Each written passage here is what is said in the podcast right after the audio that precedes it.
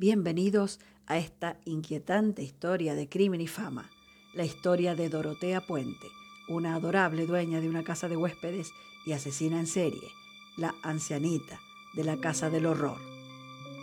Dorotea Puente nació el 9 de enero de 1929 como Dorotea Helen Gray en Redlands, California.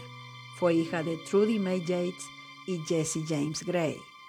Sus padres trabajaban como recolectores de algodón. Su padre murió de tuberculosis cuando ella tenía 8 años de edad, en 1937. Su madre murió en un accidente de motocicleta en 1938. Fue enviada a un orfanato hasta que unos familiares de Fresno, California, la llevaron a vivir con ellos. En 1945 se casó por primera vez a la edad de 16 años con un soldado llamado Fred McFull, que acababa de regresar del Pacífico. Dorotea tuvo dos hijas entre 1946 y 1948, pero ella envió a una a sus parientes en Sacramento y a la otra la entregó en adopción. Dorotea quedó embarazada de nuevo en 1948, pero sufrió un aborto involuntario. A finales de ese año, McFull la dejó.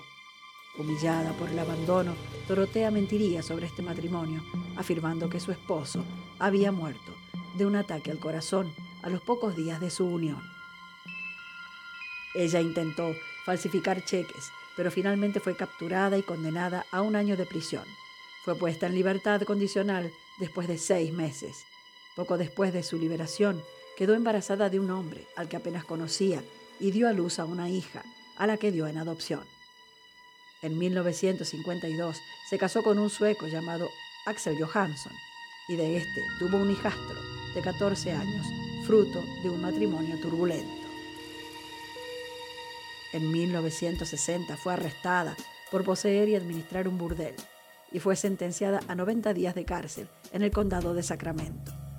Después de su liberación, fue detenida de nuevo, esta vez por vagancia, y condenada a otros 90 días en la cárcel. Luego comenzó una carrera criminal que con el tiempo se hizo grave. Encontró trabajo como auxiliar de enfermería, al cuidado de personas con discapacidad y sobre todo edad avanzada en casas particulares. En poco tiempo comenzó a gestionar pensiones. Se divorció de Johansson en 1966 y se casó con Roberto Puente, un hombre 19 años menor que ella, en la Ciudad de México. El matrimonio solo duró dos años. Poco después de que terminó el matrimonio, Dorotea Gray se hizo cargo de una casa de tres pisos con 16 dormitorios en Sacramento, California. Se casó por cuarta vez en 1976 con Pedro Montalvo, que era un alcohólico violento. El matrimonio solo duró unos meses y Puente comenzó a pasar tiempo en los bares locales en busca de hombres mayores que estuvieran recibiendo beneficios.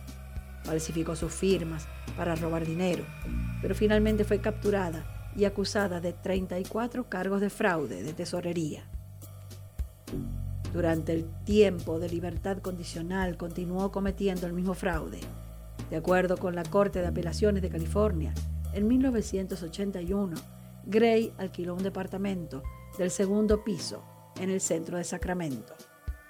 Los nueve asesinatos de los que fue acusada en 1988 se asociaron a este apartamento en ese segundo piso y no con la anterior casa de huéspedes de 16 habitaciones. La reputación de Gray en la casa de huéspedes era diversa. Algunos inquilinos se quejaban de su tacañería y porque se negaba a darles su correo o su dinero. Otros la elogiaban por sus pequeños actos de bondad o por sus generosas comidas caseras. Los motivos de Gray para matar a los inquilinos eran financieros. Según estimaciones de la policía, sus ingresos eran de un total de más de 5 mil dólares al mes.